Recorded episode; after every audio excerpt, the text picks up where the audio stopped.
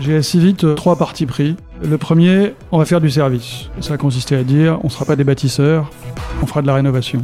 Le deuxième, c'est qu'on le fera avec du monde, avec des gens. On va faire le pari de la création d'emplois. On va faire le pari que pour offrir un service euh, qualitatif dans la durée, il faut avoir ses équipes.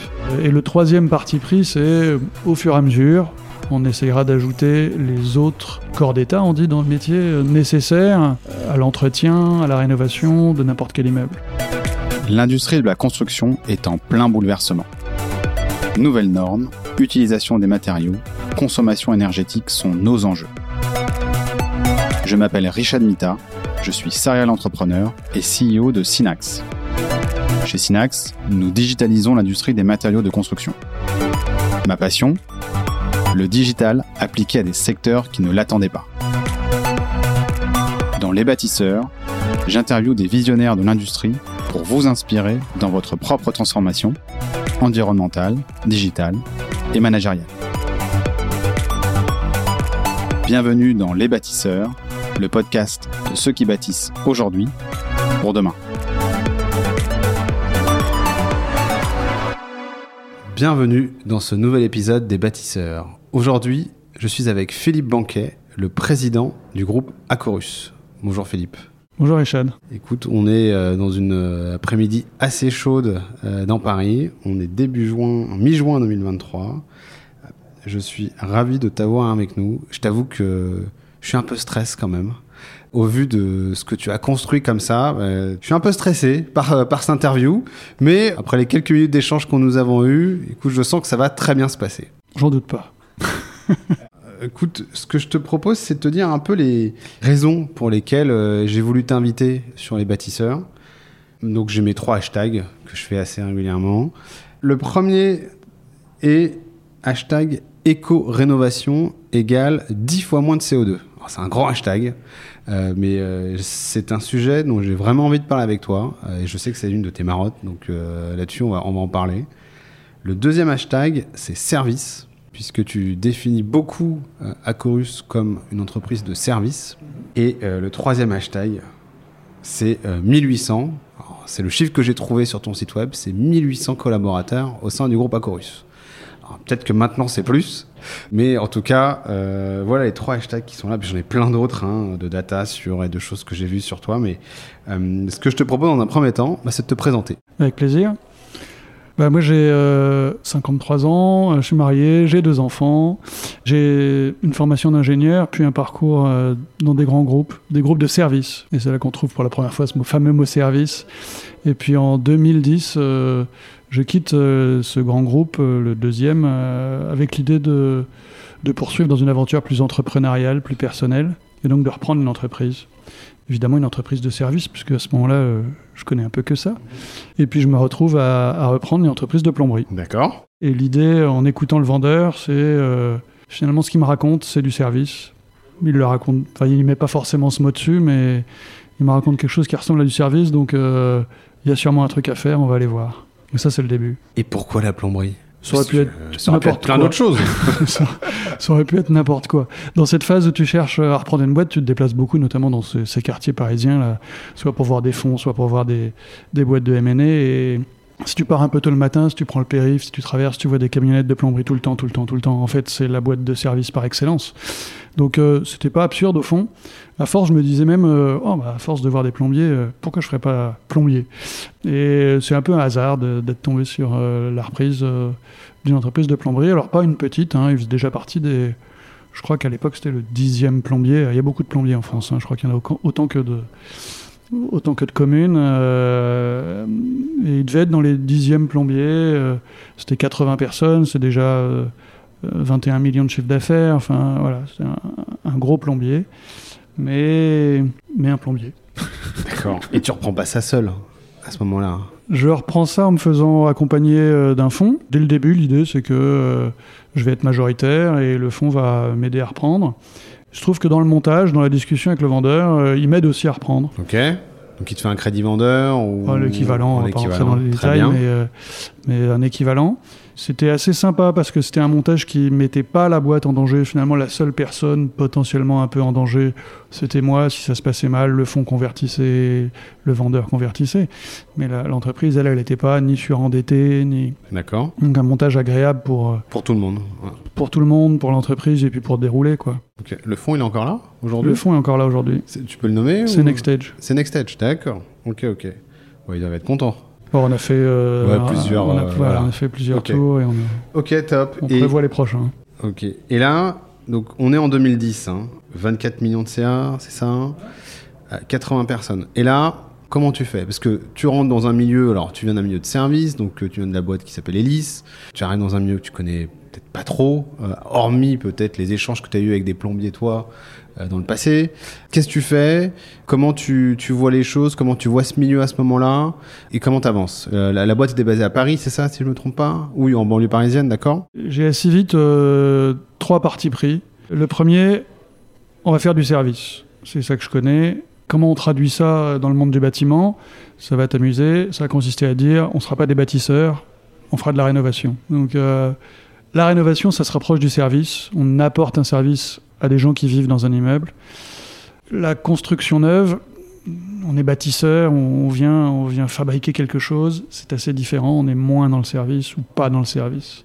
Ça, c'était le premier parti pris. On fera que ça. Le deuxième, c'est qu'on le fera avec du monde, avec des gens, et pas comme ça se fait assez classiquement dans le bâtiment, en privilégiant la sous-traitance.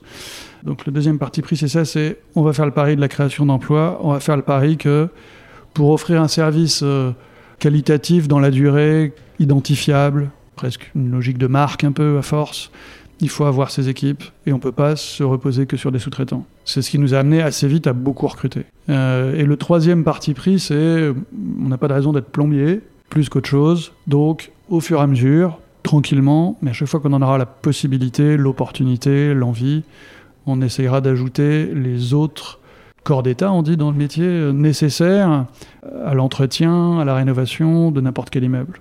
L'idée, c'est, à force, d'être capable de dire à un client, donc à un gestionnaire d'immeuble, ben, ce que vous voulez faire sur votre immeuble, on peut le faire. Mais ça, typiquement, c'est aujourd'hui avec ton recul que tu, que, tu vois ça. Mais déjà à l'époque, déjà à ouais. l'époque, tu avais ces partis pris là. exactement. Et, et qu'est-ce qui t'avait fait dire, tiens, on va aller voir d'autres corps d'État Enfin, tu vois, parce que c'est c'est peut-être, toi, stratégiquement, ça a complètement son sens, mais sur un milieu qui est quand même assez loin. Enfin, encore une fois, moi, c'est ce que je pense, hein, mais euh, assez loin de toi. Vraiment, comment tu, qu'est-ce que tu as fait ou comment tu, es arrivé à, ces partis pris là Mais ils sont tous issus de mon histoire d'avant, en fait. hein. Le service, euh, ça vient d'avant. Les hommes, bah, jusqu'à preuve du contraire, ni chez Veolia, où j'étais dans la gestion de déchets, ni chez Elis, il y avait des sous-traitants euh, derrière les camions poubelles ou au volant des petites camionnettes euh. Donc cette logique de on va faire avec nos hommes et notre culture, elle vient d'avant. Et puis euh, l'idée du multiservice, elle est très hélice aussi au fond, mais elle est aussi très euh, inscrite dans les clients qu'on a au départ. C'est-à-dire que c'est un parti pris de départ, mais qui est renforcé par euh, notre clientèle. Notre clientèle de départ, quasiment exclusivement, ce sont des bailleurs sociaux. Les bailleurs sociaux, on y répond au moyen d'appels d'offres. Les appels d'offres sont multiples, et on peut répondre à un appel d'offres de plomberie, et puis la semaine d'après, il y a un appel d'offres de menuiserie. Parfois, il y a les deux en même temps. Il y a des lots de plomberie, des lots de menuiserie, des lots de... Le marché, il est fait de gens plutôt spécialisés, mais ça vient assez naturellement de se dire, bah, si on nous apprécie en plomberie, on pourrait essayer de répondre en menuiserie ou en maçonnerie, et de voir comment on, apporte le même service, mais sur une technique différente. N'ayant pas la technique comme euh, ressort personnel, c'est assez naturel au fond. Les techniciens, je vais les chercher. L'approche de service, on va la reproduire sur tous nos corps d'État, finalement. Donc là, si je, comprends bien, tu te dis, dès le début, je vais orienter ou prendre trois axes sur lesquels je vais pas avoir de concession, où je vais vraiment appuyer. Ce côté service, hein, ce côté personne et ce côté multi-corps d'État. Corps d'État. Et- et ce qui vient sur la partie corps d'État, c'est plutôt de se dire, un peu une opportunité business. Tu te dis, euh, je suis quand même sur des appels d'offres de bailleurs sociaux, je vois d'autres appels d'offres passer, euh, ce serait bien d'y répondre. Enfin, je caricature un tout petit peu, euh, mais, je, mais je Non, non, même, c'est un- même pour. c'est un peu ça, ouais. avec le, le côté euh, euh, même pas peur. De toute façon, je connais pas la plomberie, donc je vois pas pourquoi je pourrais pas aller faire de la menuiserie. Ok. Ce que Bah oui. le plombier de métier va peut-être hésiter un peu plus à faire. Ah, complètement, complètement. Donc, ok, ce regard un peu neuf, ou j'ai envie de Oui, dire, associant, ou euh, peut-être un puis, petit peu? Qui s'est renforcée au fur et à mesure que l'approche service a été identifiée par les clients. Plus les clients nous ont dit cette approche est différente, euh, il y a plus de com, il y a plus de prise en compte de nos exigences, il y a plus de prise en compte des exigences de nos clients à nous, les, occupants des bâtiments, et vous êtes un peu les seuls à le faire comme ça. Ben, finalement, euh, c'est ça qu'on vendait, plus que la technique elle-même. Et la technique, elle reposait sur du recrutement de gens qui savaient faire, et du recrutement, on en a fait beaucoup, et finalement, on rejoint le deuxième parti pris.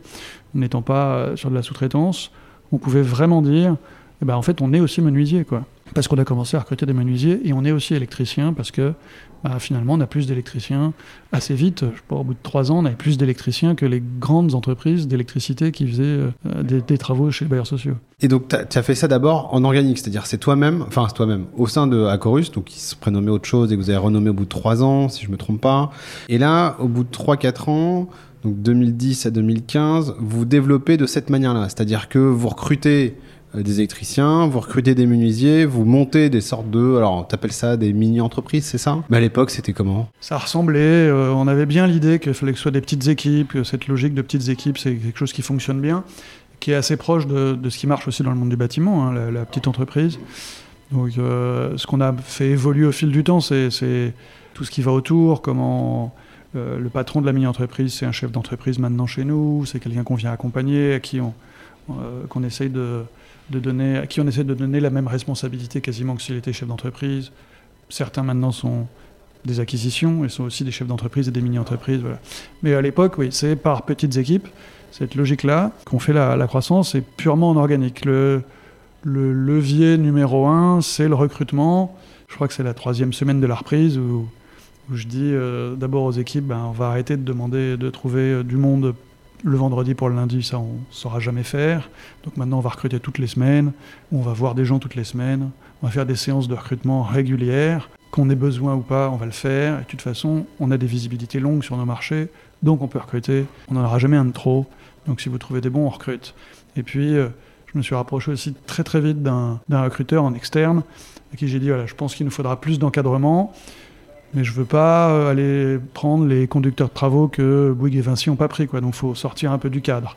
C'est ce qui explique sans doute aujourd'hui qu'on a, euh, parmi nos chefs d'entreprise, euh, plus de 30% de femmes. Enfin, parce que dès le début, on a recruté beaucoup d'encadrants féminins. Donc ces deux axes de recrutement, aussi bien en technicien qu'en encadrant, ils ont été la clé de la croissance. Et donc dès le début, tu te dis, on va recruter Dès le début, on se dit, on va recruter, exactement. Et ça va, ça va assez vite. Et là, tu, tu prends quelqu'un, excuse-moi, tu prends quelqu'un en externe ou pas? Enfin, ou tu prends, quelqu'un en externe, enfin un recruteur euh, chez on vous. On prend quelqu'un en externe pour euh, l'encadrement et en interne, on continue euh, un peu comme font beaucoup à passer par l'intérim, l'intérim de pré-recrutement, etc. Pendant 2-3 ans. Au bout de 3 ans, ce recruteur externe, je dis ça suffit. toi, tu changes de cabinet, on te suit. Finalement, pourquoi tu viendrais pas monter ton cabinet chez nous quoi Et donc, on crée en interne, une sorte de cabinet de recrutement. Il se met du coup à recruter aussi des techniciens, toujours des encadrants plus des techniciens. Aujourd'hui, on a 7 recruteurs plus lui, qui est en gros le DRH maintenant de la boîte. Ok.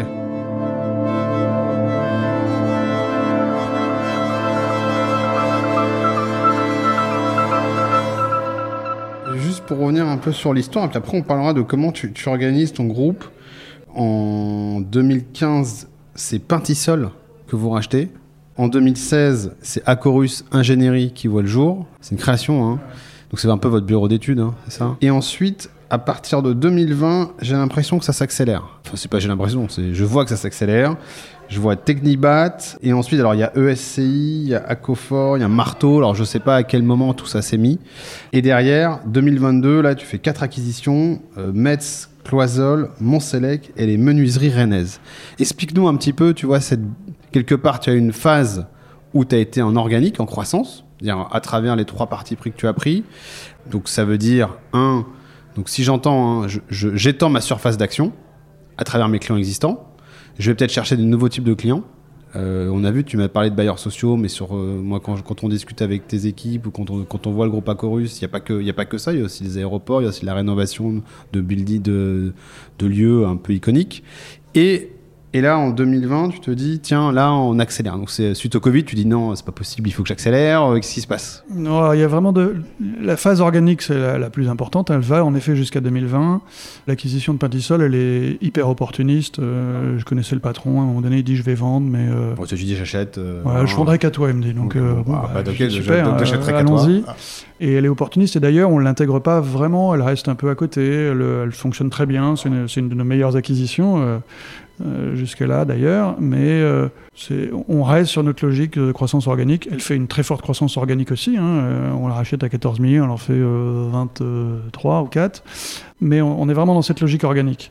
En 2019, 2018 et, et début 2019, on a un peu une crise de croissance. Parce que cette croissance organique très forte, T'es à combien là en 2018-2019 tu... Là, t'étais à 24 millions, donc plus les 14 là, de Partisol, tu devais autour d'être des 37-40, c'est ça peut-être 50 à ce non, moment-là non, on est un peu plus, on est, on est- on est autour de 100. ouais. Ok, ah pardon. Mm, Ok, ouais. ouais.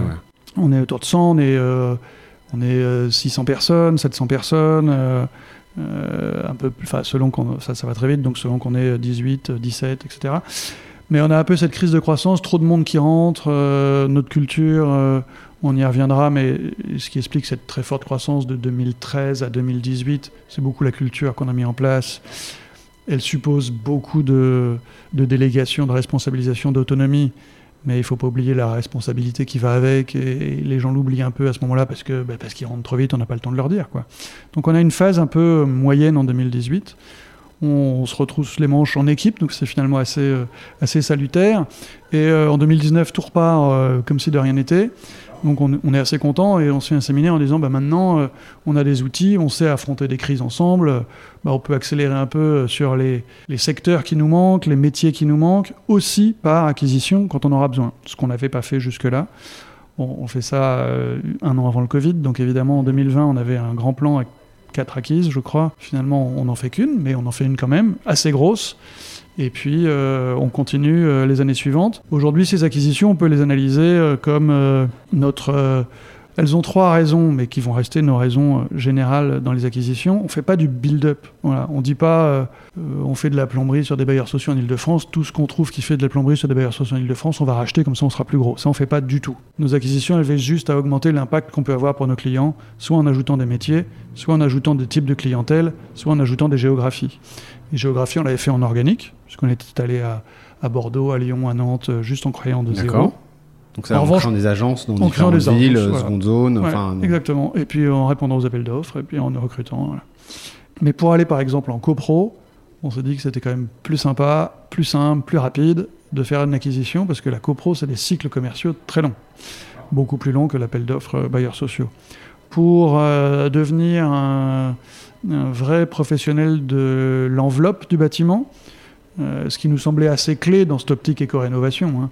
Euh, on s'est dit là aussi que euh, c'était probablement plus sûr, plus rapide, plus efficace de faire de l'acquisition. Et donc, il y, a- d'autres métiers hein, qui font partie de ces acquisitions, mais en gros, on peut l'analyser comme il nous manquait l'enveloppe, il nous manquait des, éléments clés de l'éco-rénovation qu'on est allé acheter pour être plus vite pertinent là-dessus. C'est ça l'accélération. Et c'est ça qu'on va poursuivre, mais c'est ça qu'on a fait depuis 2020.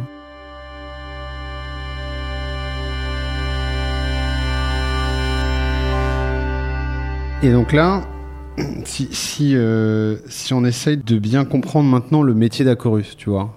Aujourd'hui, tu vois, on est en 2023, euh, tu commences plombier, tu vas sur d'autres métiers, 100 millions, donc euh, en 2018, avec une, partie- peinture également, j'imagine d'autres corps d'État déjà à ce moment-là. Aujourd'hui, vous avez racheté des choses dans les lecs, vous avez racheté d'autres d'autres types d'entreprises. hein.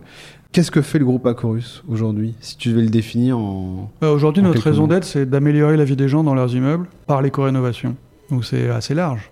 Euh, et les immeubles, ça peut être un peu tout.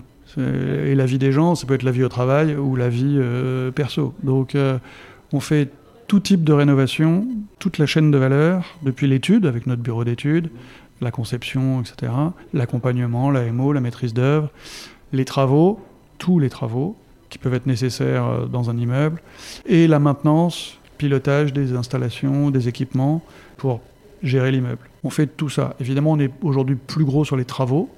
La partie aval elle pèse encore que 2-3% de notre quoi d'affaires. aval Pilotage et maintenance. Et la partie amont, euh, maîtrise d'œuvre, études techniques, euh, euh, assistance maîtrise d'ouvrage, elle pèse aussi quelques pourcents de notre chiffre d'affaires. Dans les travaux, on est probablement parmi les seuls à offrir une prestation qui peut être très globale, qui est multispécialiste d'abord, mais, qui- mais tous ces spécialistes, on peut les mettre au service d'une offre complète. Donc d'un projet de rénovation complet. D'accord. Donc là, je prends un exemple. Euh, on prend euh, bailleurs sociaux parisiens, euh, tu vois, euh, je sais plus, à 1001 Habitat, ou je sais plus. euh, Mille et une In- Vie ou Habitat, Mille et ouais. une Vie. Habitat, ou Inly, par exemple, voilà. Bah, D'ailleurs, tiens, la, euh, une des directrices est allée à l'école avec moi. Marie, tiens, je sais pas si. Marie Lefebvre, je sais pas si ça te parle ou pas, euh, mais, euh, mais en tout cas, ouais, ma, Marie, bah écoute, on, la salue. Eux, on, donc je suis bailleur social, donc Mille et une Vie Habitat par exemple. Je, j'ai un immeuble à rénover. Je lance un appel d'offres et là, en fait, tu arrives et tu dis, bougez pas, je, vous- fais tout. Je, je, la- fais simple, mais c'est à peu près ça. hein. Donc je vous fais l'étude, je vous fais le cahier des charges. Derrière, j'amène tous les corps d'état pour rénover, donc pour le désamianter, par exemple, c'est de l'amiante en plus, des choses comme ça. Euh, et à la fin, euh, je, vous, je vous gère même la maintenance du bâtiment, mais tout ce qui est euh, nettoyage et ainsi des parties communes, ça c'est pas moi.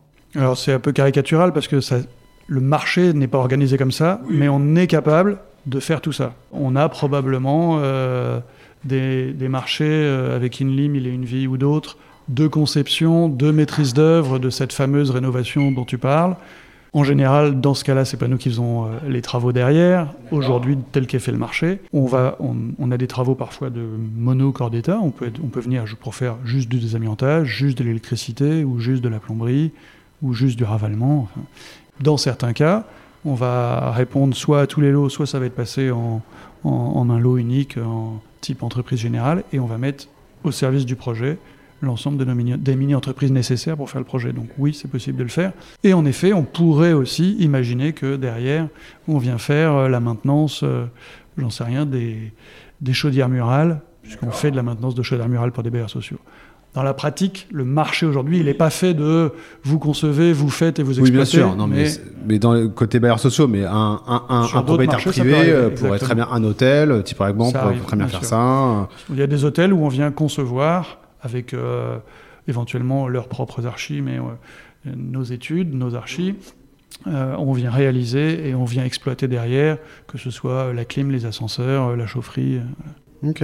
Alors maintenant, ce qui m'intéresse, c'est de voir, tu parlais de culture d'entreprise, et de voir dans cette partie un peu de croissance organique que vous avez eue, qu'est-ce que tu as mis en place, et après aujourd'hui, peut-être les challenges que tu as là-dessus, puisque intégrer de nouvelles entreprises à cette vitesse-là, comment est-ce que vous, faites pour leur transmettre toute de la culture qui a fait euh, vo- votre succès sur la première partie? Moi, je vois un peu deux phases quand même, hein, et je, vois à peu près deux phases. hein. La première phase où... euh, ben, tu vis, entre guillemets, vous faites votre croissance, vos 20% par an, et là, c'est euh, entre guillemets, euh, je recrute des gens, je leur insuffle ben, ce qui va bien en termes de, ben, des, bonnes pratiques qu'on a chez nous, je les responsabilise, avec, avec j'imagine, un- une partie responsabilité, liberté, euh, autonomie, slash autonomie, j'imagine ça c'est des, choses qui doivent intervenir chez vous.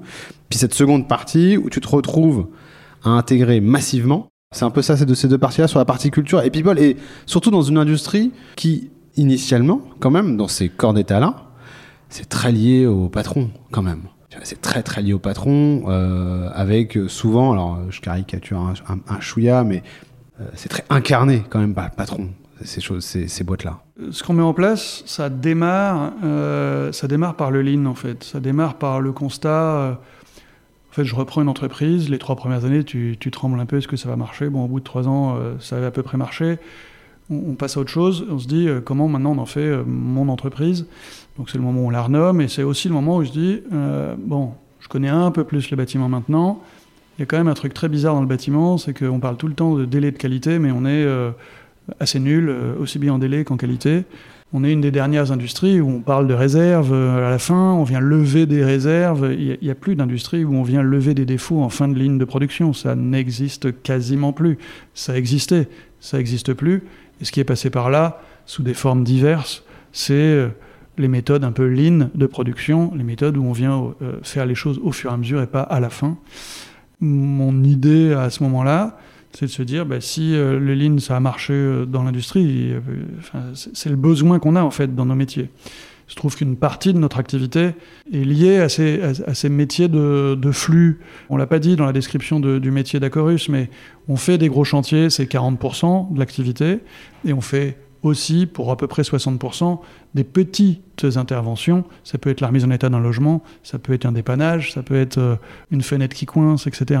Et c'est 60% de notre activité. Donc c'est des- une gestion de flux, euh, c'est c'est 80 000 interventions euh, chaque année. euh, Moi, C'est très deux- massif. moi, j'avais 200 000 chantiers euh, en global et 80 000 interventions de type euh, je vais te repeindre un mur ou. euh, Enfin, je caricature encore, mais C'est pas loin de ça. Non? ouais, c'est ça. Ou on fait presque 20, 25 000 remises en état de logement entre deux locataires, donc euh, pour les bailleurs sociaux ou pour d'autres. Donc euh, ce côté un peu flux se prête, euh, on sent bien, juste en, l'imaginant, que ça aussi ça se prête assez bien au lean. Le lean il parle de flux. Donc on part de ça. Il se trouve qu'à ce moment-là, il y avait très peu de choses sur le lean appliqué à la construction et encore moins en France. Il y en avait pas mal aux États-Unis, un peu en Angleterre, et a un type qui sort un livre à ce moment-là et qui ouvre son cabinet de consulting pour accompagner en ligne construction. Et je l'appelle, je dis voilà, je viens de lire le livre, enfin ou l'article peut-être, euh, je crois que le livre n'était pas sorti. Ça m'intéresse. J'étais justement en train de me dire qu'il fallait regarder comment on pouvait mettre du lean dans ce métier. Est-ce qu'on peut se voir? Est-ce qu'on peut faire un truc ensemble? On commence à bosser ensemble. Com- comment s'appelle ce. Patrick Dupin, D'où il sort Excuse-moi, je. je- il sort de. Dire des- qu'est-ce qu'il faisait, des euh, majors. Il avait été euh, directeur de travaux chez un major. Et puis il était en train de faire. euh, il avait constaté aussi cette l'ampleur de ce gaspillage qu'on trouve sur les chantiers. Et il avait été euh, à la source en Angleterre pour faire une thèse auprès d'un type qui s'appelle Glenn Ballard, qui est un peu le l'inventeur du lean appliqué à la construction.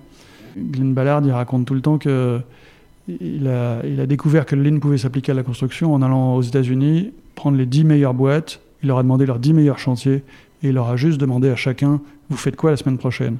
Il a fait une liste, donc des 10 meilleures boîtes, 10 meilleurs chantiers, les tâches de la semaine prochaine. Il est retourné voir la semaine d'après, et il n'y avait que 30% de ces tâches qui étaient faites. Il a dit Il y a un truc, quoi. Parce que 70%, c'est du gaspillage. On, a dû refaire, pas faire, hmm, c'est décalé, c'est. Et il est parti de ça pour euh, dire le lean s'applique à la construction et comment on va faire?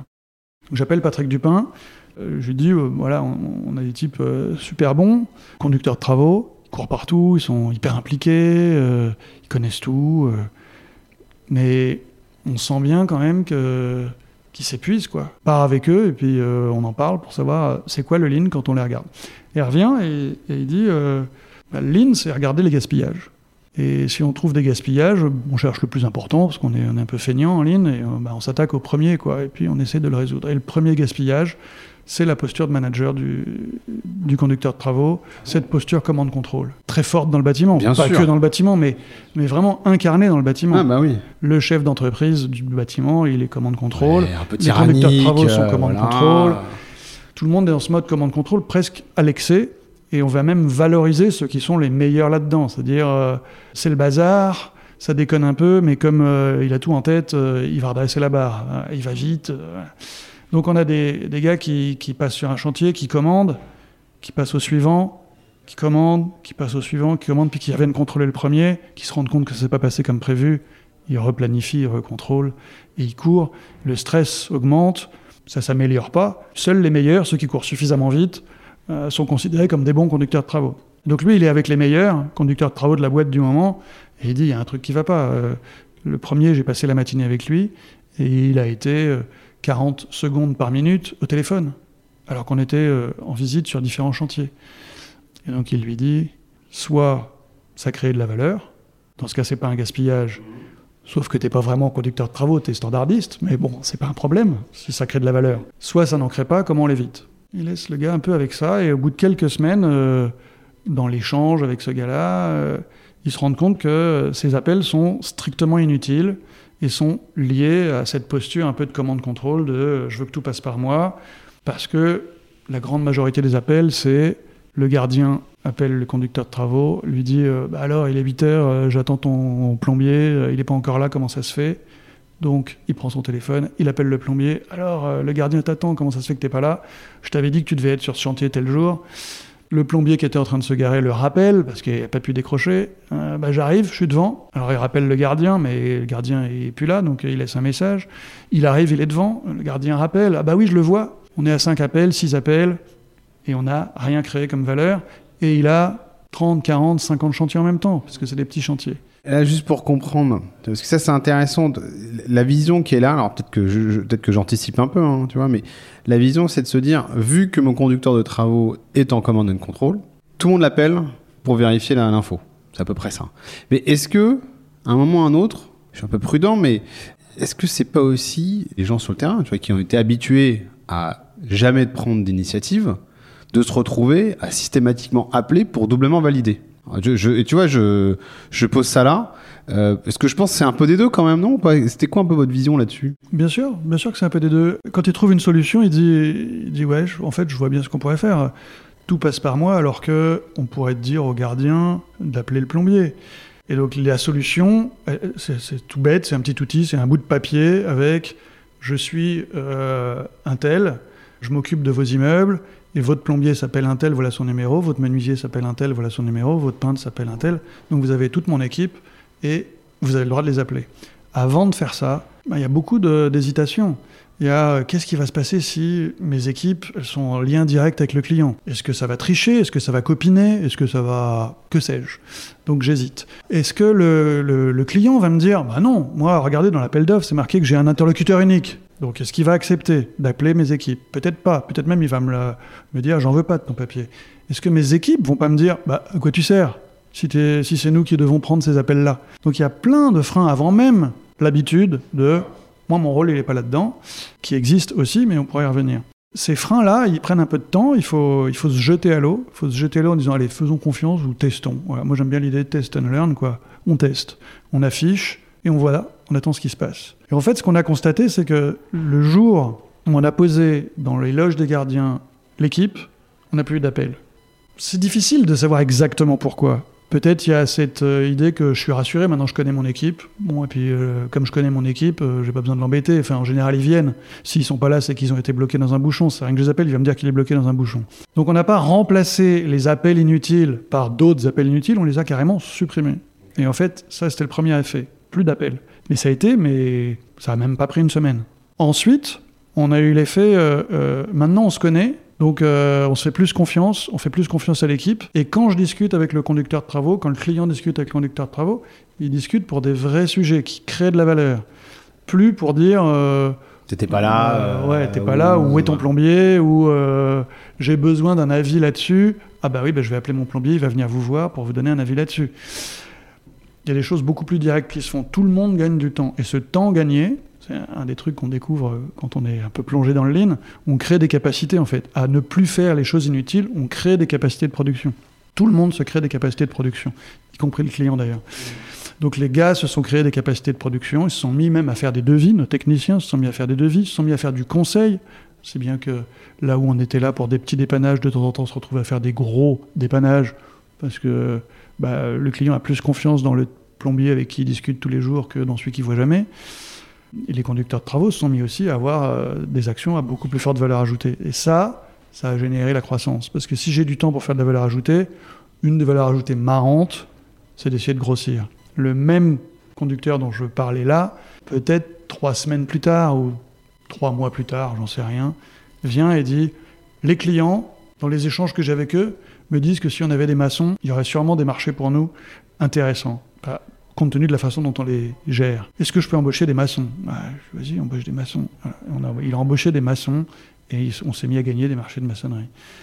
Mais il n'aurait jamais pu le faire avant où il était en tout le temps en train de courir à répondre sur où est mon plombier, est-ce qu'il va bientôt arriver? Donc ça, c'est vraiment l'explication de cette croissance 2013, 2018, 19. tellement simple. Excuse-moi, hein, euh, ça a l'air tellement simple. C'est assez magique le côté euh, tu libères l'énergie si tu libères l'énergie, euh, en général, les gens, ils s'en servent. quoi. Et t'as dû te séparer de gens ou pas Qui, justement, avaient du mal à adhérer à ça? Pas tellement, pas tellement. Mais j'ai toujours cette question de, il y a des gens qui veulent pas, il y a des gens qui veulent pas qu'on leur laisse euh, l'autonomie, qu'on leur laisse. Euh, moi, c'est plutôt sur les command and control, tu vois, que se dire à quelqu'un qui avait l'habitude de faire du command and control, tu vois, à, à ce moment-là, sur des métiers de ce type-là, tu vois, j'ai du mal à voir. Enfin, j'ai du mal, non. J'imagine que pour certains, ça va être compliqué. Oui, oui, oui. Bah, de toute façon, c'est toujours compliqué. Il y a un côté euh, exemplarité ou copiage.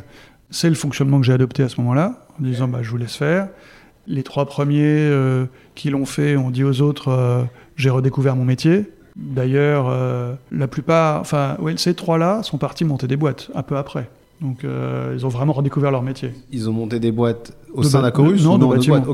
Ouais. Et donc ça, ça a joué. euh, et puis, euh, ça a été très bien perçu par les équipes techniques, en fait. Les techniciens ont, ont bien aimé ce, ce nouveau mode. Le côté, on vous fait beaucoup plus confiance qu'ailleurs, on vous laisse beaucoup plus faire, on vous donne beaucoup plus les moyens. Aujourd'hui, on dit on, on agit en co-responsabilité. Le monde du bâtiment, il est plutôt en parent-enfant, hein, parce que compagnonnage, parce que paternalisme, ça peut très bien marcher d'ailleurs. hein. Et nous, on dit, ça marche très bien, mais euh, euh, ça, ça freine un peu la croissance. Ce qui permet euh, cette croissance très rapide, c'est un mode plus co-responsable. On est ensemble, on a tous un rôle, toi qui es technicien, toi qui es assistante, on est ensemble et on n'est plus en parent-enfant, on est en adulte-adulte. Ensemble, on a envie de servir nos clients comme on a envie de servir nos clients et qu'on met notre énergie là-dessus, ça va le faire. Et, ça marche. Voilà, après, il y a un côté un peu magique, hein, mais ça marche. Ouais, je pense que euh, oui, il y, a- y y un côté un peu magique quand on t'écoute, mais je pense qu'il y, a il y a eu beaucoup de travail de fait derrière, il y a eu beaucoup d'éducation aussi, de peut-être de partage. Oui, de- oui, il y a beaucoup de, de de répétitions, de c'est comme ça qu'on veut fonctionner, euh, c'est ça qu'on aime, c'est pour ça qu'on est là, c'est pour ça que nos clients nous aiment. Donc, euh, plein de petits trucs qui ont euh, petit à petit ancré ça dans la culture, bien sûr.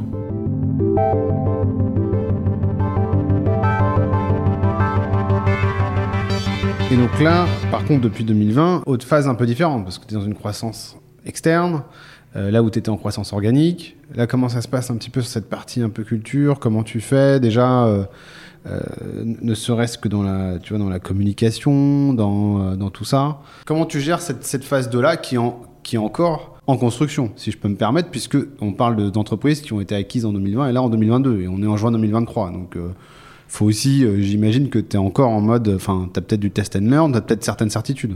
Bien sûr, on, on est toujours en train d'apprendre. Le premier élément, c'est que on a éprouvé le besoin de formaliser encore plus qui on était, donc d'aller plus loin dans c'est quoi la marque Acorus, c'est quoi la culture Acorus, parce que c'était nécessaire à la fois pour les gens qui nous rejoignent, qui viennent d'autres univers, d'autres cultures, et pour les clients qui nous rejoignent.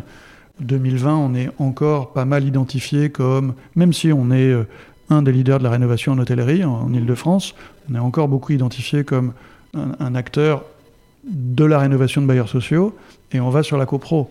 Et on entend très souvent Oh ben non, euh, ils vont pas faire de la qualité, euh, ils font des bailleurs sociaux, c'est pas le même métier, gna gna gna. On a besoin de rassurer les gens que on va faire ce, ce qu'ils attendent, ce qu'on va apporter, c'est ce côté service, c'est le parcours client. Et le parcours client en copro, il n'est pas extraordinaire.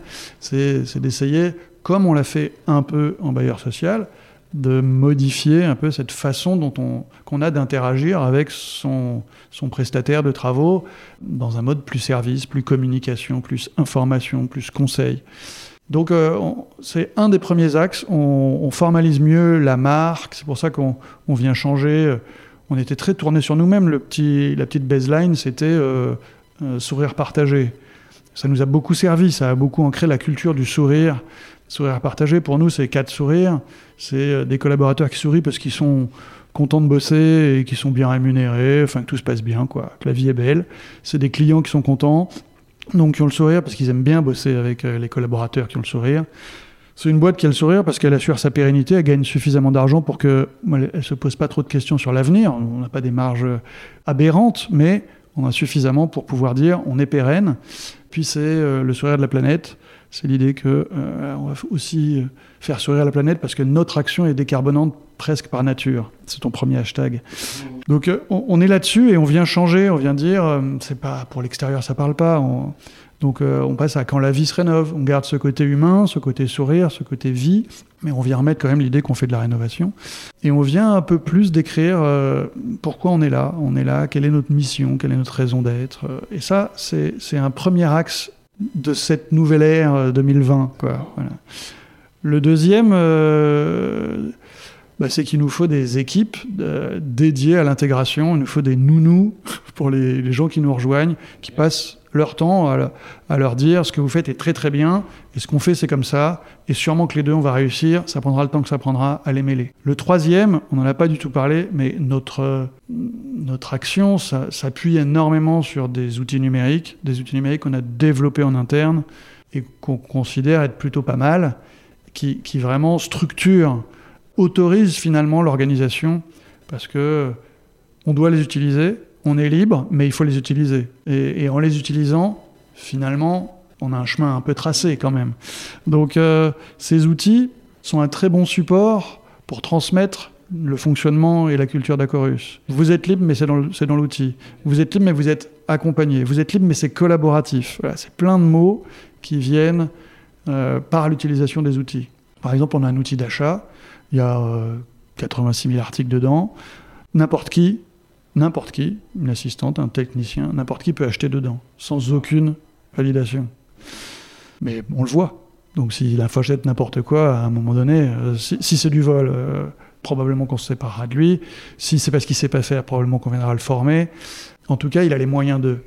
Mais c'est surtout un immense outil collaboratif, parce que quand l'un a acheté quelque chose, l'article devient disponible pour les autres. Quand l'un a négocié un prix sur cet article, et on a des plombiers qui négocie très très bien au comptoir, eh ben le, le, nouveau prix qu'il a réussi à faire, bien meilleur que celui négocié par les achats, il est disponible pour tout le monde, il est visible pour tout le monde.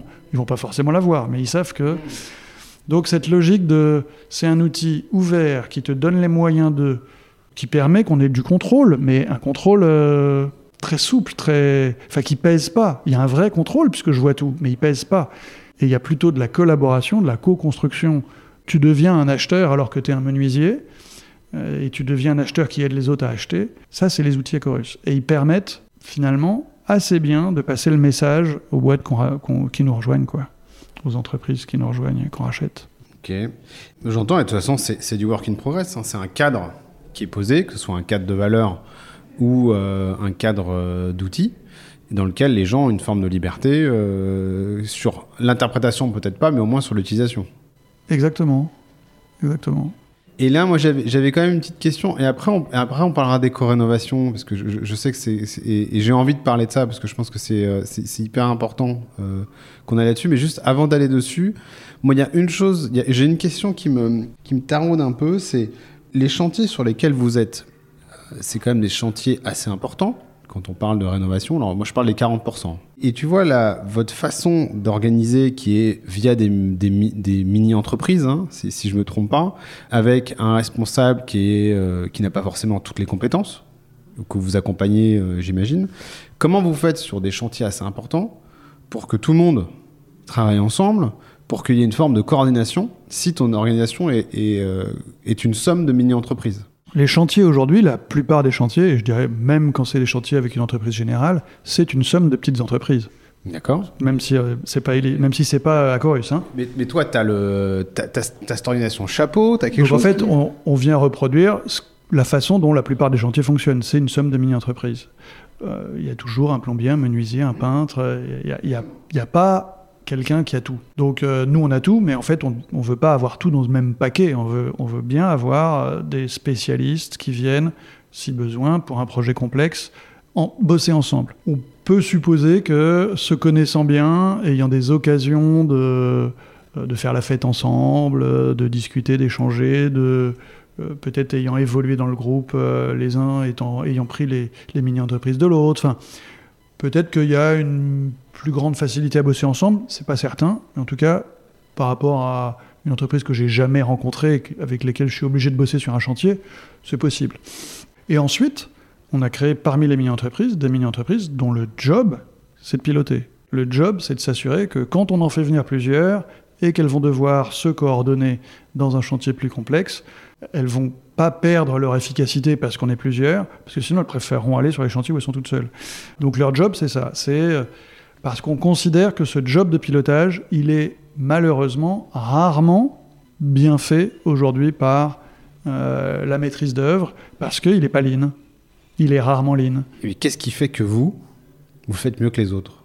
Qu'est-ce qui fait en sorte que vous, ça marche? Voilà. Mais parce que le monde du bâtiment, il a, il, a un gros défaut, c'est qu'il est très très peu collaboratif. Il faut aller à une réunion de chantier de ces gros chantiers, c'est un espèce de tour de table interminable, où le maître d'œuvre dit euh, euh, bah là on est en retard, euh, et c'est de ta faute, et celui qui est montré du doigt cette semaine-là. Non, c'est pas moi, c'est lui. Parce que la semaine d'après il changera. Non, c'est pas moi, c'est lui. Moi j'étais prêt, mais lui il a pas fini, donc j'ai pas pu bosser.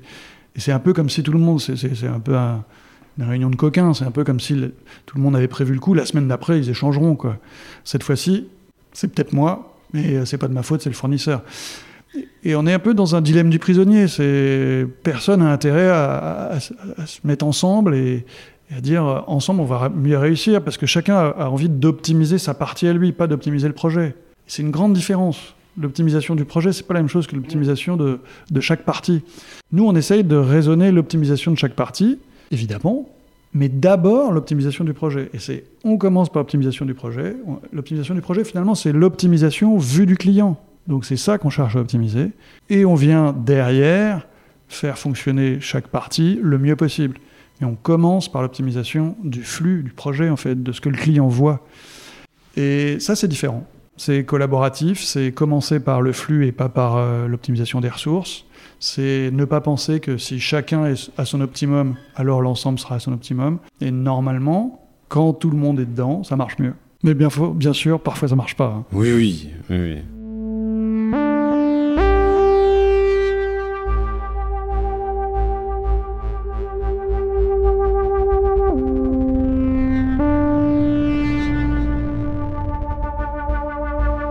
J'aimerais bien que tu nous parles un peu de d'éco-rénovation. Donc, c'est un terme. Déjà, d'où vient ce terme? Est-ce que euh, il vient de toi? Ou, euh, ou parce que c'est quand même quelque chose qui arrive de plus en plus? Moi, c'est quelque chose que j'ai vraiment qui transpire quand on, regarde ce que tu écris, quand on regarde ce que tu, quand tu communiques. Euh, mais d'où vient ce terme? Et comment vous, comment tu le vois? Et peut-être, peut-être commencer par, j'ai compris que tu avais une prise de conscience sur toute la partie écologie il y a quelques années. À la base, c'était pas euh, c'était pas quelque chose qui t'avait, enfin sur lequel tu étais plus ou l'écologie ou le la, la, prise de conscience du changement climatique n'était pas quelque chose qui, qui était là depuis le début. Qu'est-ce qui a fait ça? Et derrière, parle-nous des co-rénovations. Oui, c'est exactement ça. C'est trois ans, euh, prise de conscience personnelle, vraiment personnelle. C'est la lecture du, rapport du GIEC, euh, du premier des trois derniers tomes. C'est ah mince, j'avais pas compris tout ça. Je lis d'autres trucs. Bon, forcément, une fois qu'on a pris conscience, on se dit tiens, et le monde du bâtiment? Oh mince, pas terrible, pas terrible, mais quand même, c'est mieux de faire de la rénovation. Et finalement, si on lit ceux qui proposent les solutions, qu'on prenne le Shift Project et tous ses plans, qu'on prenne en fait maintenant tout ce qui est écrit quasiment. Le bâtiment émet beaucoup, 30% du total des émissions, et une des solutions, c'est faire moins de neuf et plus de rénovation. Un peu par chance, un peu par hasard, on n'est pas si mal placé. On n'est pas obligé de changer de job, on n'est pas obligé de partir faire autre chose. On peut continuer dans notre job parce qu'il est décarbonant. Il a un impact sur les émissions, il permet d'éviter des émissions. Ça, c'est magique en fait, de se dire, euh, je prends conscience d'un truc clé, et j'ai sous la main euh, l'entreprise, une entreprise qui permet d'agir. Bon, bah, profitons-en, on va essayer d'orienter plus les choses là-dessus il y a cette prise de conscience perso. Ensuite, on essaie de la faire passer à tout le monde. Donc, euh, la première année, c'est quasiment que de la sensibilisation, c'est des fresques du climat. tout le monde, ouais, fresques du climat pour tout le monde.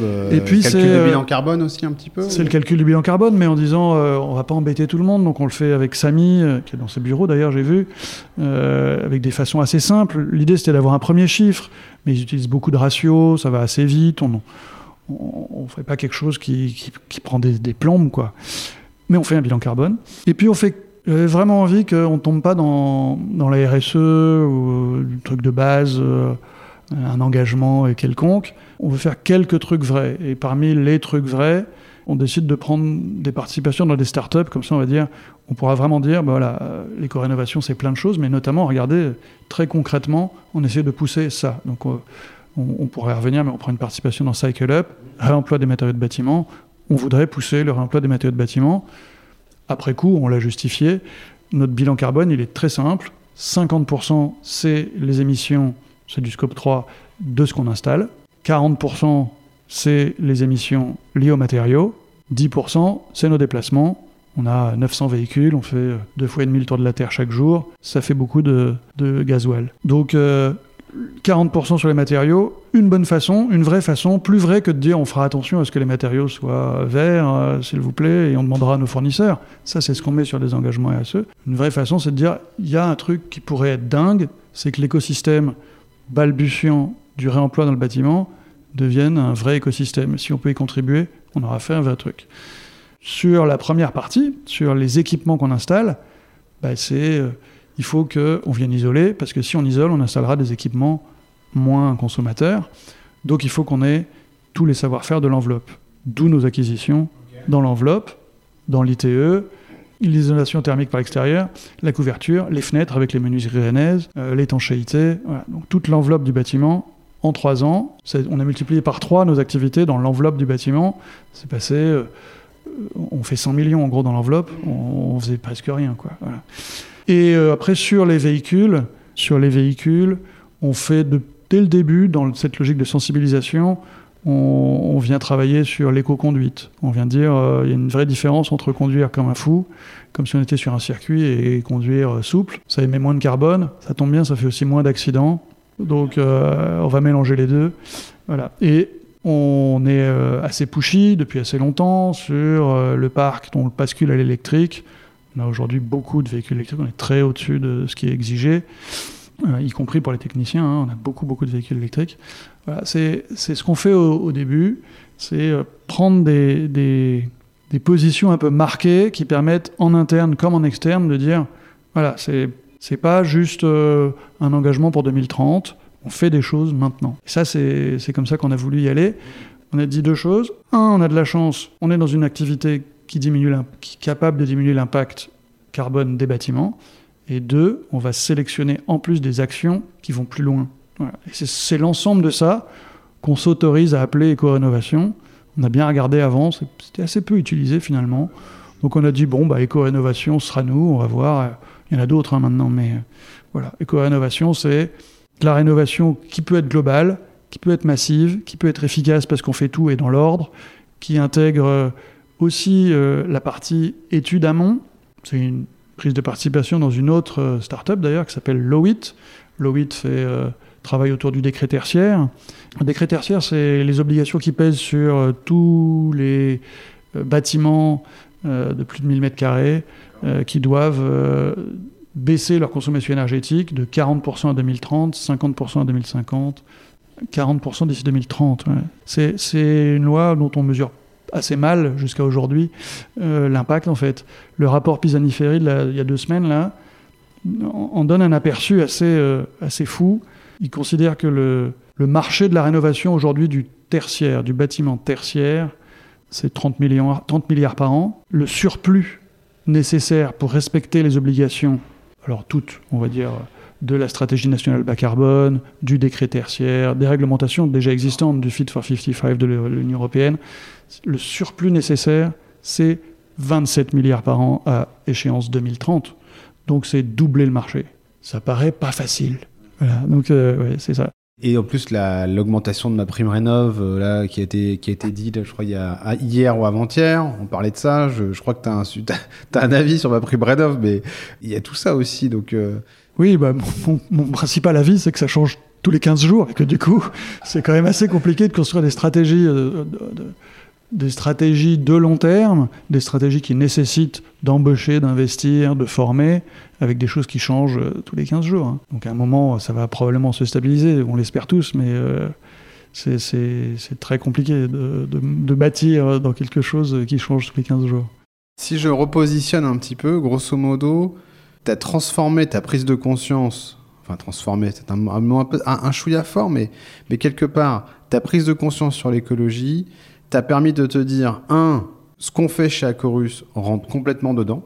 Et donc, je vais doubler mes investissements et je vais avancer encore plus vite sur cette partie-là. Donc, je vais accélérer en disant, tiens, la rénovation, ce n'est pas que euh, l'intérieur, c'est toute la partie enveloppe. Donc, c'est tout ce qui est autour. Donc, euh, j'y vais à fond. Il y a cette partie aussi de se dire, l'éco-rénovation, c'est pas seulement la partie, donc, je rénove, c'est aussi la partie réemploi. Donc là, investissement. Et il y a une partie aussi de se dire, ben, comment euh, je vais euh, ben, adresser toutes ces, nouveaux, toutes ces lois et tous ces règlements, toute la partie réglementaire. Là aussi, je me dis, c'est investissement. C'est peut-être aussi vous, vous mettre dans certaines études ou dans certaines certains de ces, euh, ces, rapports ou certaines de ces commissions ad hoc. J'imagine. la prise de participation dans, dans des, des, startups comme Lowit qui accompagne le client dans son respect du décret tertiaire en réalisant un jumeau numérique du bâtiment et en étant capable de, et donc on est capable avec eux, de bâtir des scénarios pour respecter les obligations du décret tertiaire.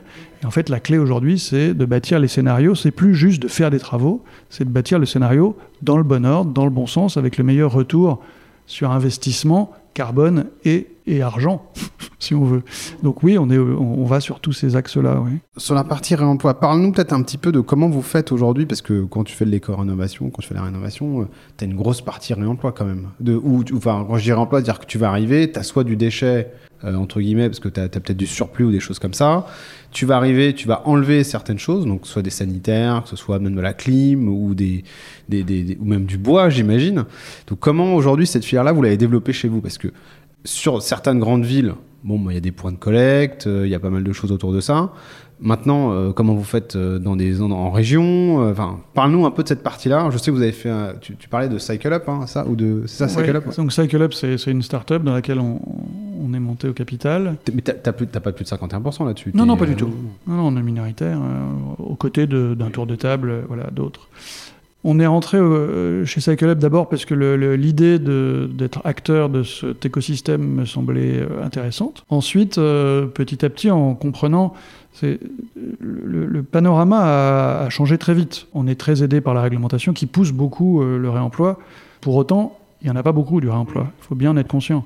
Il y a euh, deux ans, enfin un an et demi, quand on est rentré au Capital Cycle Up, dans, dans les descriptions du marché, on disait euh, on a le matériau de réemploi parce qu'on sait identifier des très gros chantiers qui vont avoir, au moment de se rénover, des très gros gisements. Donc on a des très gros gisements, mais on n'a pas les clients pour utiliser ces très gros gisements.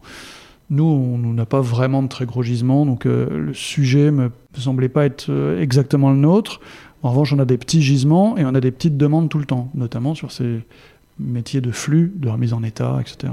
Donc nous, on est allé euh, faire l'inverse. On, a dit, il ne faut pas des très gros gisements dont on ne sait pas quand ils arriveront, qui arriveront tout d'un coup, et qu'en effet, il faudrait être capable de placer d'un coup.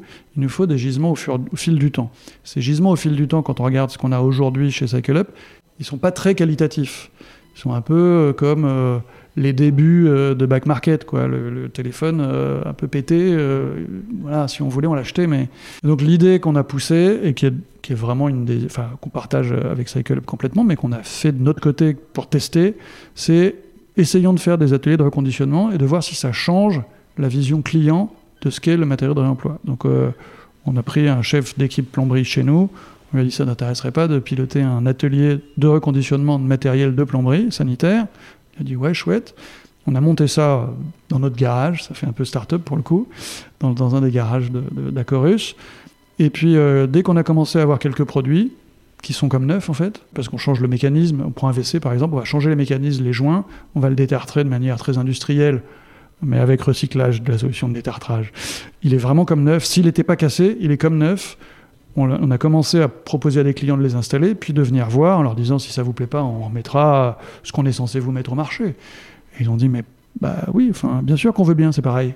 Et donc en fait aujourd'hui on a plus de clients que de volume, c'est l'inverse. Euh, par rapport à ce qu'on disait, on a plein de volumes mais pas de clients. Maintenant on a des clients qui disent on en veut et il faut continuer de monter des plateformes de reconditionnement parce que la clé c'est que ce monde du réemploi devienne euh, une vraie filière et pas une filière marrante. Euh, il faut qu'on sorte du côté euh, friperie, euh, recyclerie euh, ou antiquité, qui existe. Hein, mais si on, veut que, si on veut que ça change quelque chose, si on veut que ça décarbone vraiment le monde du bâtiment, il faut que ce soit une filière massive de matériaux. Pour ça, il faut que le matériau qui sort de la filière, il soit de qualité constante, mesurable, garantie, etc. Et ça, il faut, il faut, il faut un atelier de reconditionnement. Comment on fait pour passer à l'autre échelle là-dessus? C'est quoi, toi, ta, ta, recours, mais ta, ta, réflexion autour de ça ben C'est ça, c'est des ateliers de reconditionnement par filière et qui derrière deviennent un peu plus gros, qui vont forcément rester assez locaux. Donc, euh, nous, ce qu'on prône aujourd'hui, c'est on, on, sait organiser un atelier de reconditionnement, donc on peut aider à en organiser d'autres. On n'a pas envie de tous les piloter. Et ça, que il faut un maillage.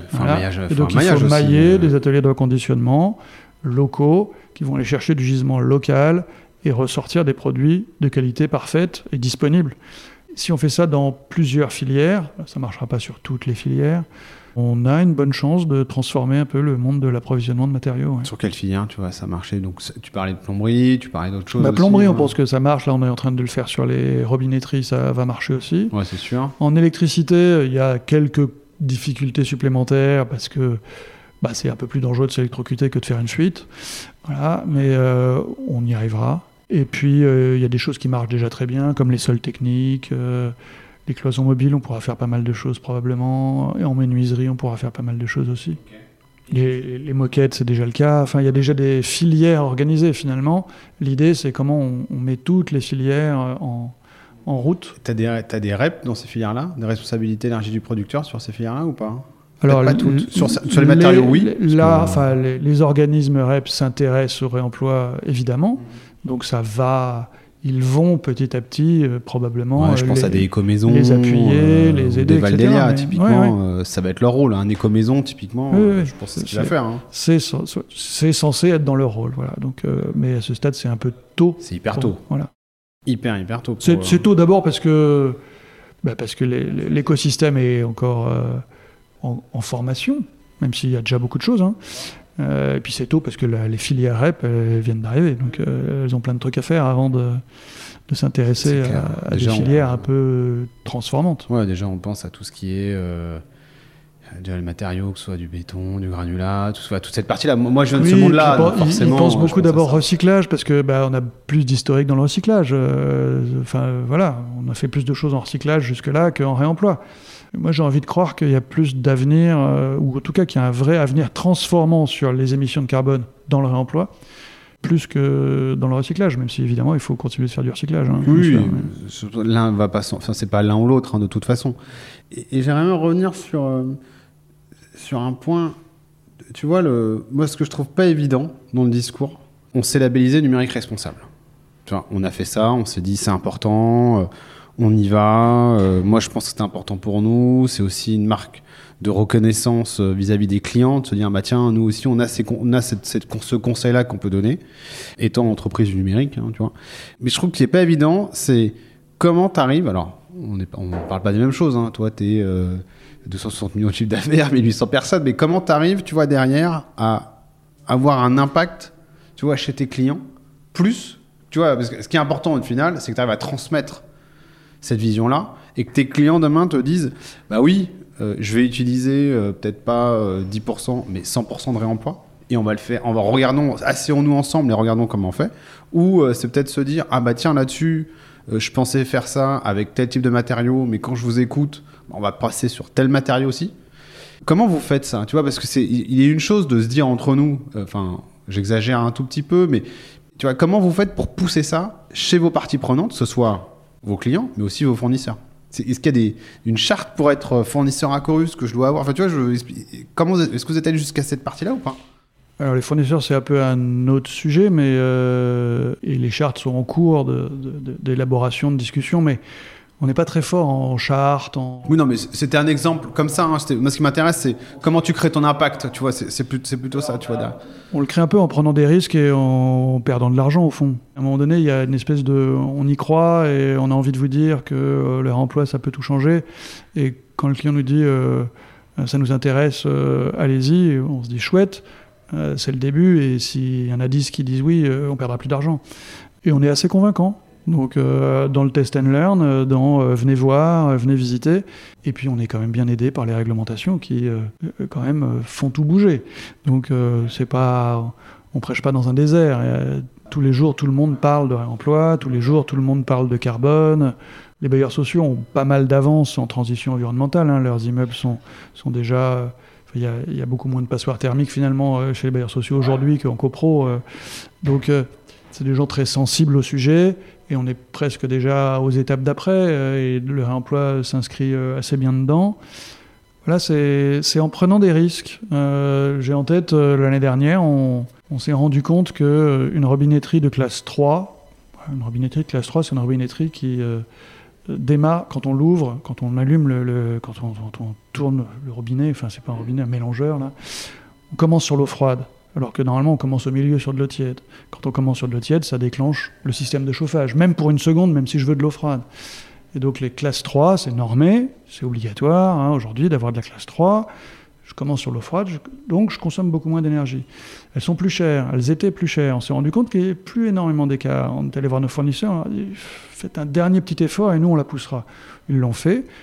Encore un petit écart, mais qui était presque négligeable. On a dit à tous nos clients maintenant que vous nous demandiez du 2 ou du 3, on vous mettra du 3. Et on l'a dit à tout le monde. Donc on a fait ce travail de.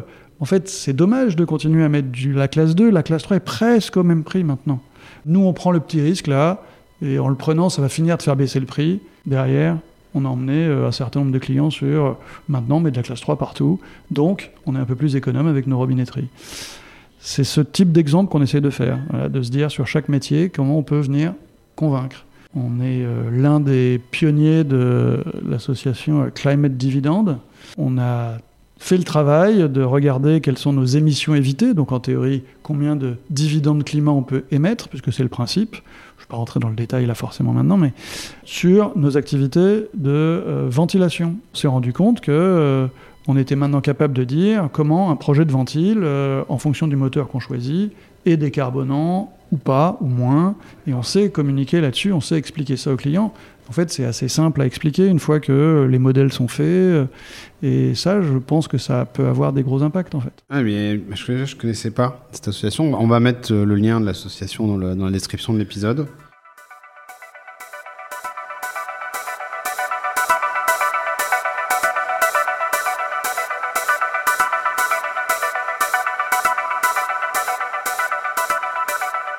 Moi, il y, a une autre partie que j'aimerais voir avec toi.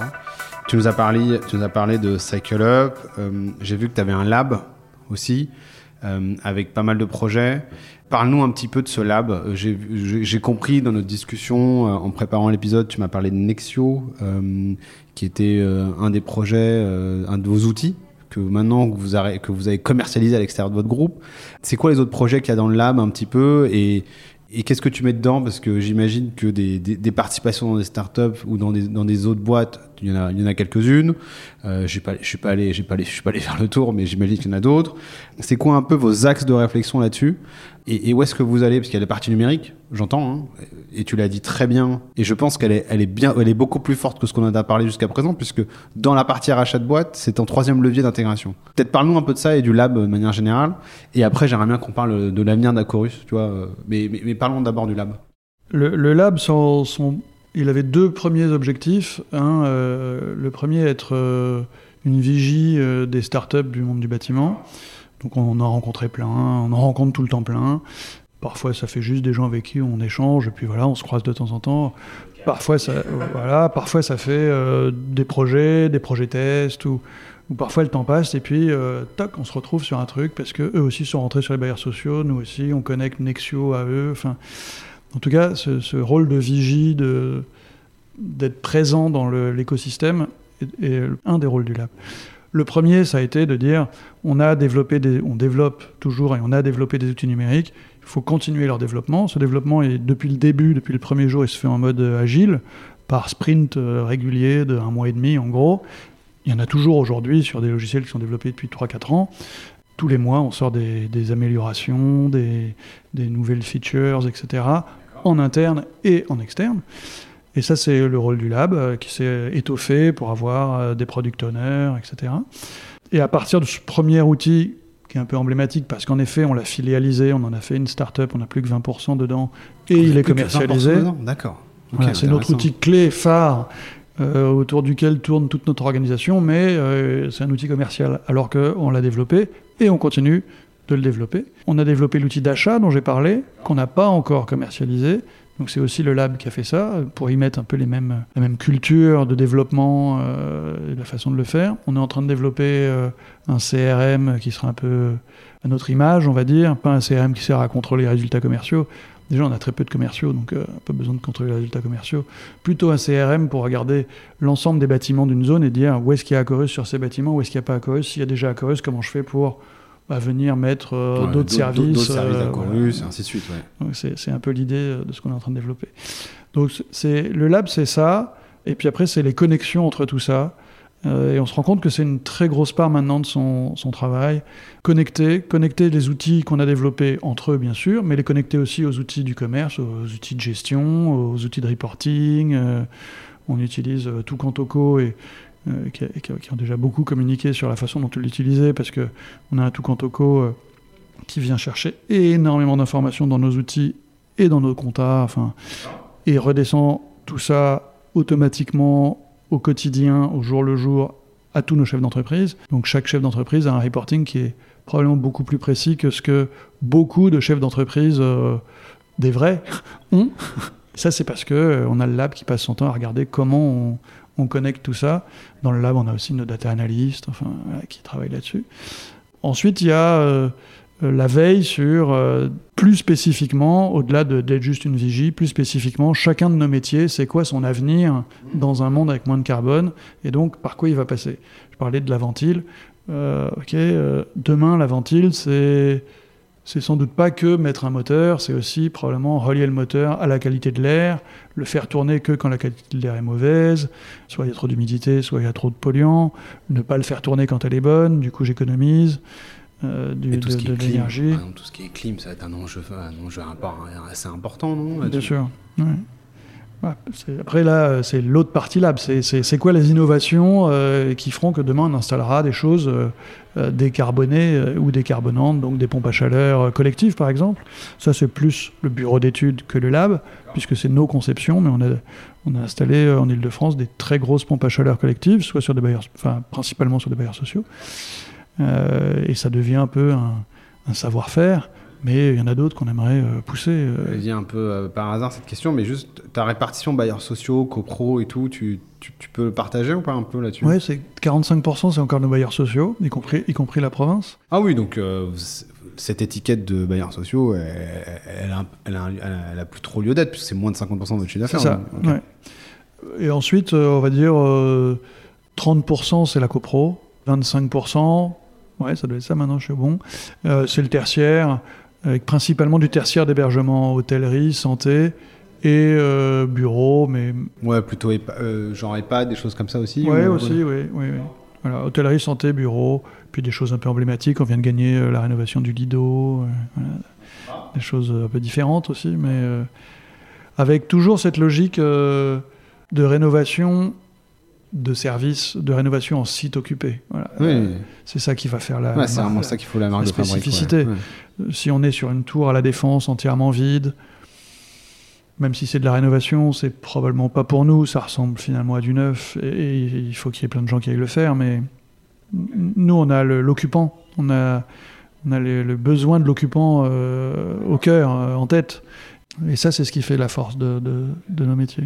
Alors maintenant, si tu regardes un peu le lab, est-ce qu'il y a des innovations aujourd'hui dans le lab que tu peux partager ou euh, des choses où vous vous dites, tiens, euh, autre que la partie un peu connexion d'outils, tu vois, ou même entre le bureau d'études, est-ce qu'il y a des choses aujourd'hui, des choses sur lesquelles vous avez des certitudes sur, tu vois, le changement d'un de vos métiers ou des choses sur lesquelles tu pourrais partager là? Ben, on a des choses, euh, on a des choses en matière d'intelligence artificielle, par exemple, euh, liées à la saisie des bons de commande, à- qui sont pas propres au bâtiment pour le coup, mais où, euh, à force de s'acharner sur ce thème-là, parce qu'on saisit beaucoup, on fait 10 000 factures par mois, donc bah, c'est beaucoup de commandes saisies chaque mois, et on a besoin que ce process soit très très fluide. On pense qu'on commence à avoir trouvé quelque chose qui a, un très très bon taux de succès, et ça fait, ça fait 10 ans qu'on cherche, quoi. Donc, euh, euh, et ça, c'est le, lab, vraiment. C'est le lab, c'est beaucoup d'acharnement, euh, du test and learn, une, intelligence artificielle qui, au début, euh, donne pas beaucoup de résultats, et puis on l'alimente avec plus de bons de commande, plus de bons de commande, plus de bons de commande, et puis finalement, ça commence à marcher.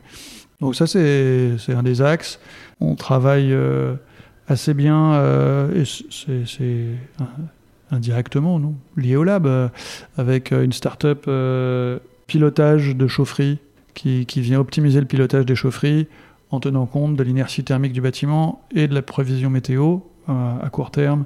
Et on est capable de faire euh, 20% d'économie euh, rien qu'en pilotant mieux le moment où je démarre et le moment où j'arrête euh, la chaufferie. C'est beaucoup. C'est beaucoup. Et c'est uniquement lié à l'inertie thermique d'un bâtiment, en fait. C'est le thermostat. J'ai vu qu'aujourd'hui, on avait enfin dit c'est obligatoire d'avoir un thermostat dans les appartements. Le thermostat, c'est un truc qui dit s'il fait froid, je chauffe, et s'il fait chaud, je chauffe plus. Mais si j'ai l'inertie thermique et la prévision météo, je sais qu'il fera beau, je sais que mon immeuble il va rester chaud pendant encore 3 heures, je peux couper beaucoup plus tôt et allumer plus tard. C'est le principe. C'est aussi bête que ça. On peut faire la même chose euh, sur la ventilation, commencer plus tôt et, et en fonction de la qualité de l'air.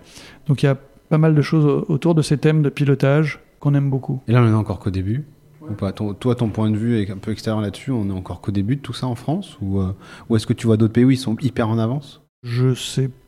Enfin, je- on est qu'au début, c'est quasi une certitude. Et je sais pas très bien dire sur les autres pays, au fond. Mais euh, il y a encore énormément de choses qu'on peut faire, bien sûr.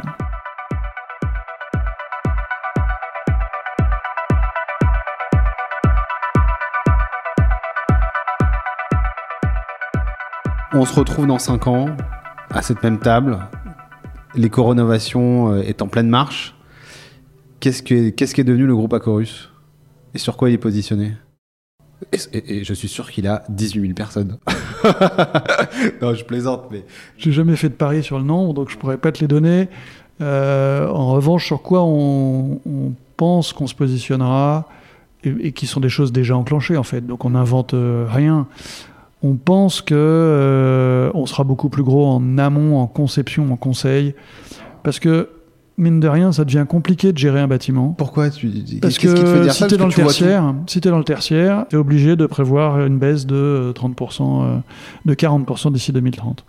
C'est pas facile à imaginer, quoi. C'est pas juste de faire un appel d'offres avec des gens pour dire c'est plus très beau à l'extérieur, venez me changer les fenêtres. Non, ça, ça suffit pas.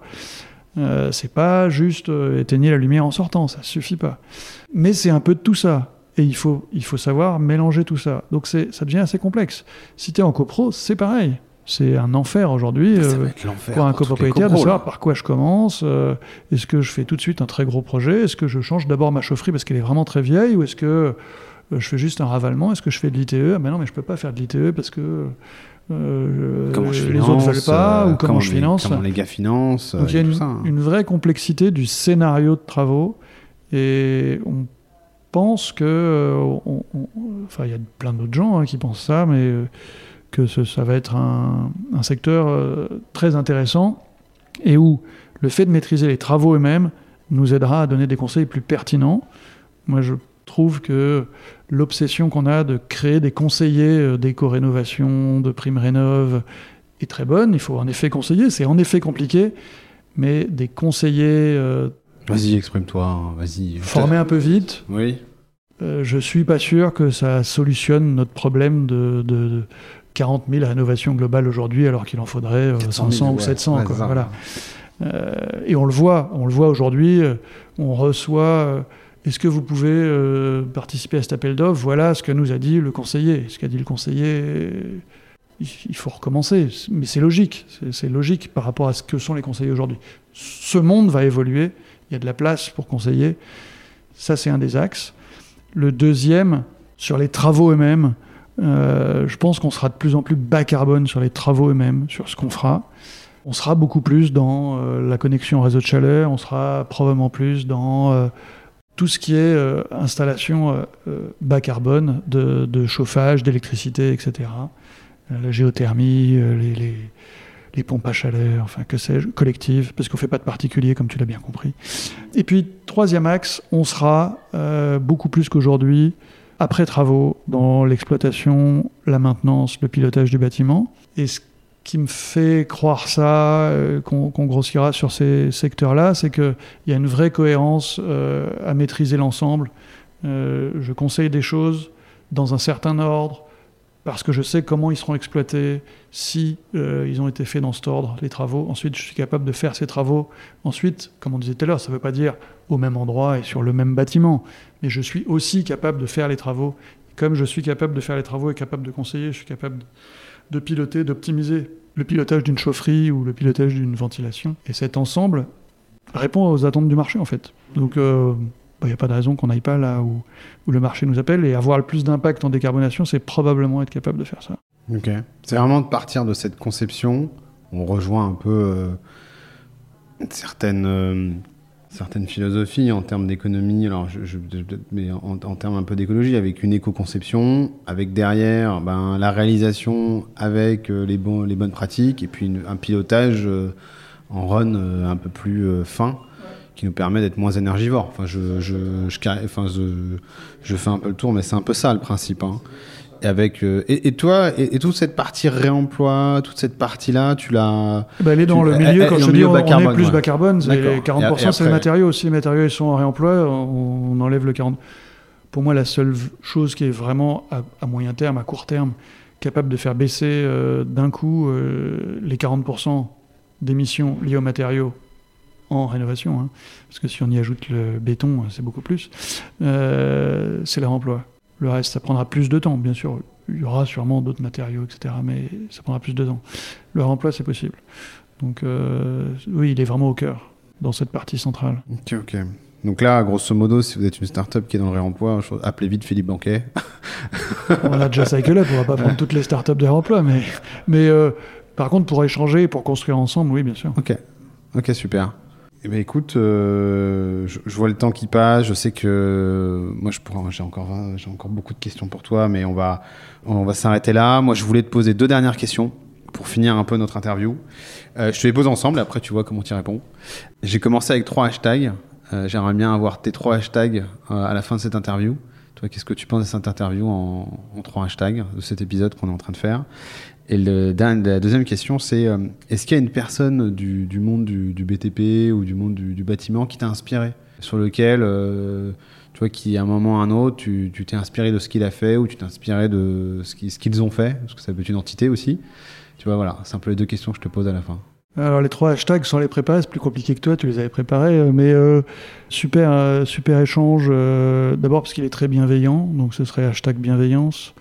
Plus j'aime bien. Ensuite il est, j'aime beaucoup euh, euh, cette envie de comprendre. Alors euh, quel est le hashtag devant, mais on ressent vraiment ça dans, dans cet échange, de comprendre toi et de, et de faire comprendre aux auditeurs, et de prendre le temps pour que on comprenne.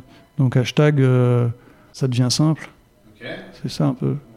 Et puis, euh, et puis bah, je j'ai pas le troisième. Il y a probablement une personne que j'ai trouvée euh, assez inspirante, c'est euh, Renaud Sornin. Euh, Renaud Sornin, c'était le patron de Attestation Légale. Il a été aussi patron de la, de la French Tech à Lyon. Et j'ai fait la même école d'ingé chrono. Je a fait l'INSA à Lyon, si je me trompe pas. Euh, ouais. Exactement. Il a créé maintenant un, un fonds, un startup studio dédié à- au numérique et au bâtiment, voilà, à l'innovation dans le bâtiment, au numérique dans le bâtiment, au SaaS, euh, qui s'appelle Canopé. Euh, c'est avec lui qu'on a eu l'idée de, de filialiser Nexio. Euh, donc il était un peu l'agitateur dans cette idée-là. Je pense qu'il fait partie des gens qui, transforment le monde du bâtiment euh, via le numérique, mais notamment. Super. Bah écoute, euh, je te remercie beaucoup, Philippe. C'est pas évident de, discuter pendant plus d'une heure euh, comme ça. Moi, je retiens beaucoup de choses hein, de, notre entretien. Euh, ce qui est intéressant, moi, je pense, c'est ta trajectoire qui est tellement claire. Mais tellement claire. C'est-à-dire que tu sais à peu près euh, ce que tu dois faire sur les dix prochaines années. C'est, euh, enfin, ça a l'air d'être limpide, en tout cas, dans ta tête. Moi, en tout cas, c'est comme ça que je l'ai ressenti. Euh, J'imagine que tes équipes le ressentent pareil, mais en tout cas, moi, c'est comme ça que je l'ai ressenti et ça fait plaisir, en tout cas, de voir des, bah, grands, des grands entrepreneurs, alors des grands repreneurs, entrepreneurs. On n'est pas au mot près, mais en tout cas, ça fait, extrêmement plaisir à voir et, merci beaucoup pour cette simplicité, en tout cas, que tu nous dégages. Merci à toi. Merci de cet échange passionnant. Merci à tous de nous avoir écoutés euh, jusqu'au bout euh, dans cet épisode des, des bâtisseurs et je vous dis euh, à très vite pour, notre, pour un nouvel épisode des bâtisseurs, le podcast. Merci d'avoir écouté cet épisode jusqu'au bout. S'il vous a plu, n'oubliez pas de le noter et de le commenter sur Apple Podcast ou Spotify et d'en parler autour de vous. C'est ce qui m'aide à le faire connaître et à motiver de nouveaux invités à partager leur vision. Et pour continuer cette conversation, retrouvez-moi sur LinkedIn.